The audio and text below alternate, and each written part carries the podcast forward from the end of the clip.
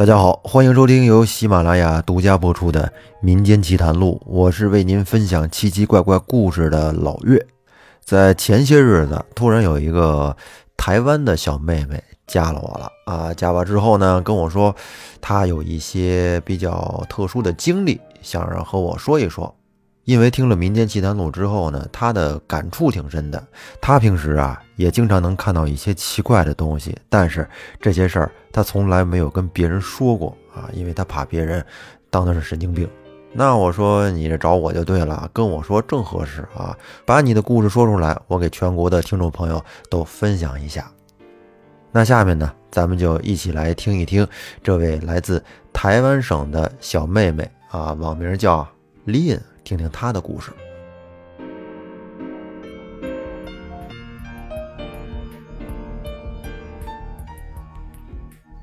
我的故事还得从我小时候说起。在我小时候，家境还不错，父母是做生意的。但是到我七八岁的时候，家里的生意倒闭了。因为我爸爸以前很喜欢收集古董，我小时候也不知道那些瓶瓶罐罐到底是什么东西。我爸妈本来是买了两间房子，一间用来放古董，一间用来住人。可后来生意倒闭了之后，住人的那一间被查封了，于是我们便只得搬去隔壁的杂物间住。从那时起，我就经常可以遇到一些奇怪的事情。后来等我长大之后，才发现原来我是敏感体质。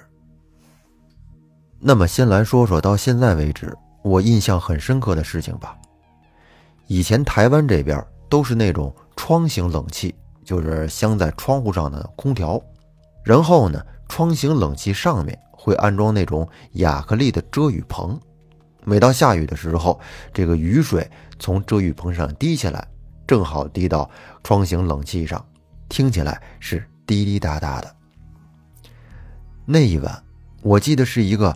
打雷的雨天，我正睡着觉，突然在半夜就惊醒了。我就看到，在我头上的窗外有个女人的身影，黑黑的，看不清楚。我吓得赶紧起床跑出房门，我耳朵里听到的是窗外的雨滴声与打雷的声音，并且还伴随着一个很尖锐的笑声。就是女人的那种嘻嘻哈哈的那种笑声，而这种声音就像是钻进我脑袋里一样，听起来十分的刺耳可怕。然后我刚才看到的那个东西，就好像在外面的遮雨棚上一直这么跳来跳去。当时吓得我赶紧冲去妈妈的房间，但是我怎么摇妈妈，她都没有起来。再后来。我好像就晕倒了，没有了意识。之后，在我有意识的时候，是我妈妈带我去家里附近的一个法师那边做法后，我的魂儿好像才回来。然后法师说我是遇到了调皮鬼在捉弄我。现在想想，真的好可怕呀！这是我第一次遇到这种事儿。然后再说第二个，我前面说。爸爸喜欢收集古董，我们家倒闭之后，这些古董根本就是占用空间的废物一样，但是呢，又价格不菲，也没办法丢弃。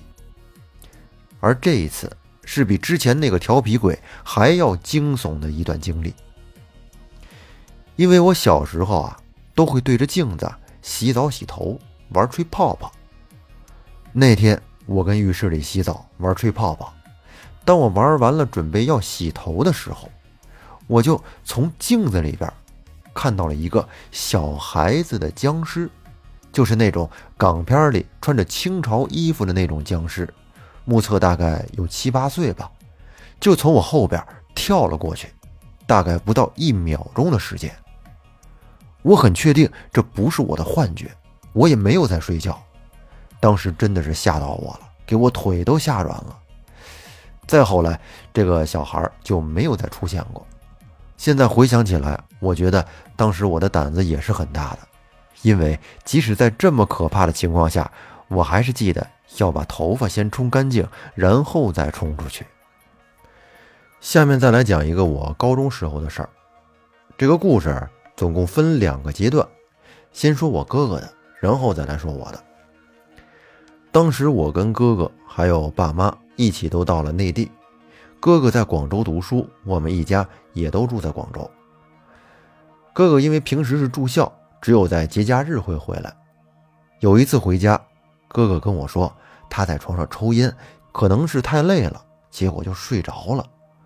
后来在半睡半醒之中，他就听到有人叫他，说：“喂，你的烟要烧到床铺了。”然后他就惊醒了，结果就发现那个烟真的已经烧到了床铺，还好没有发生火灾，特别危险。还有一次，哥哥房间那个浴室的拉门是那种毛玻璃，有一次啊。他睡到一半的时候，就听到了浴室里传来了水声，于是他就半睁开眼往浴室看去，结果就看见有人在他的房间的浴室里洗澡。我觉得我哥哥的故事还是比较初级的，那么下面我再来接着说说我的。在那段时间，因为住校，周五回家那天，我突然就觉得很累，想早点睡。大家可能不知道，换做平常我都是天亮才睡的人，而我那天莫名其妙的晚上九点就上床睡觉了，反正就是觉得特别困。我的床呢是一张双人大床，我习惯侧睡，还记得那天我是对着门那边侧睡，结果睡着睡着，就在半梦半醒之间，突然我的床一边。就凹陷下去了，然后另一边也凹陷下去了。之后的感觉就是那种左右两边在互相交叉的跳跃。我当时整个人在床上被摇得晃来晃去，心里真是一肚子火。然后我就突然坐起来说：“不要再跳了。”可是这句话说完之后，我马上就后悔了。当时我就被惊出了一身冷汗，因为当时家里只有我一个人在家。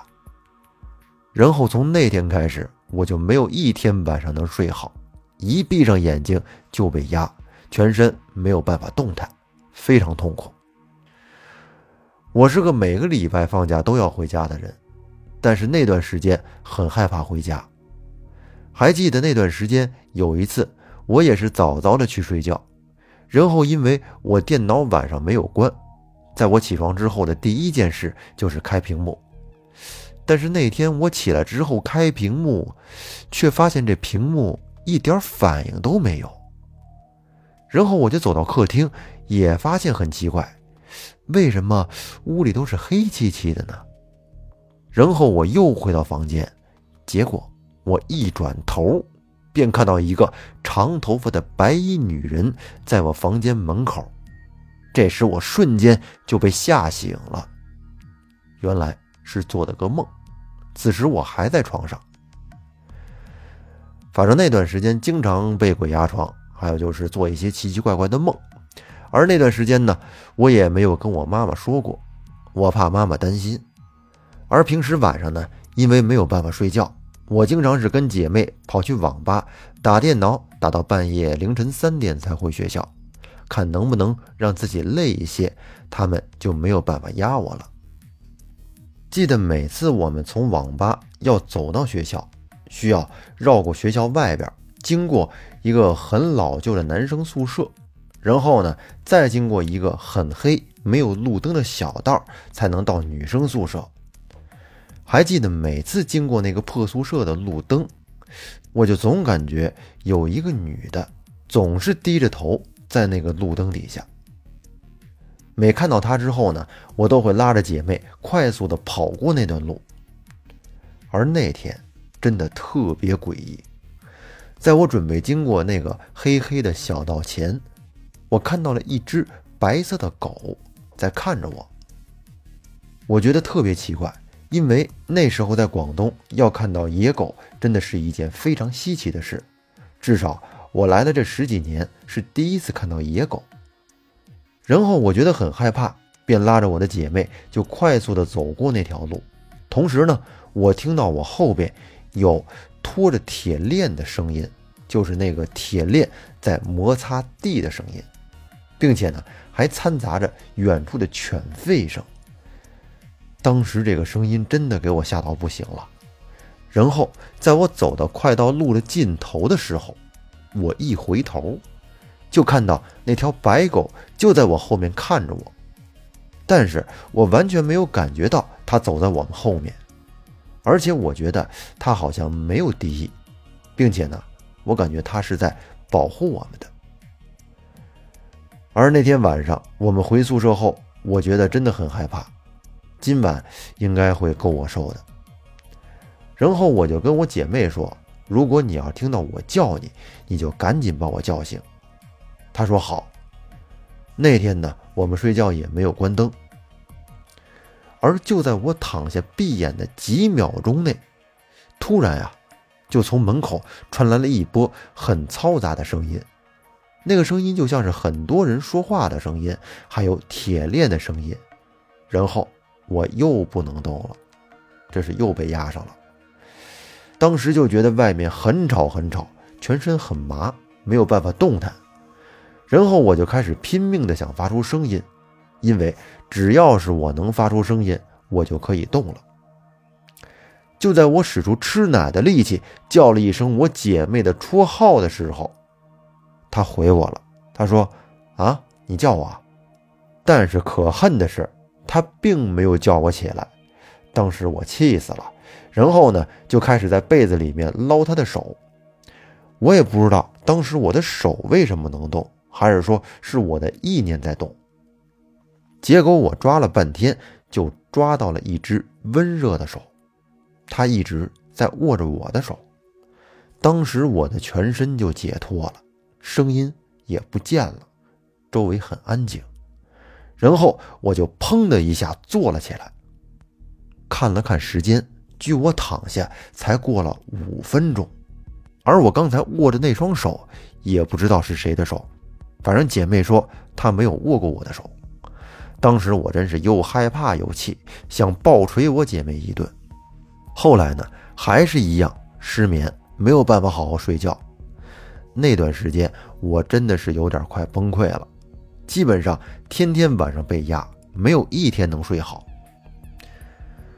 后来我崩溃的哭着跟我妈妈说了，说我这三个月来都一直没有睡好觉。闭上眼睛就被压，结果妈妈什么都没说，就请了当地老街的一个神婆阿姨来我们家。她来了之后，先去哥哥房间看了，看到了一个哥哥初中的老师给他的一个埃及的纪念品。他叫我们拿红纸把这个纪念品包上，拿到外面去找河里丢掉。然后呢，又看我的房间，说有两个孩子。在跟着我，而跳我床的也是那两个孩子，说是我的哥姐。我当时很纳闷啊，我哪来的这么小的哥姐呀？后来还是在我问过妈妈之后，她才说，在我出生之前，曾夭折过两个孩子。妈妈回台湾的时候，他们就跟过来了。后来神婆叫我去买一些糖果、饼干去拜祭他们，然后呢？再去买一些衣服烧给他们。当我照做了之后，很神奇的，晚上我马上可以睡觉了。然而，在我做完这些之后，隔天，我爸也说他也梦见了我奶奶带着两个孩子，跟孩子们说：“来，奶奶带你们去玩。”然后呢，就走了。而从那天开始，我就再也没有被压过了，而睡眠。也变得正常了。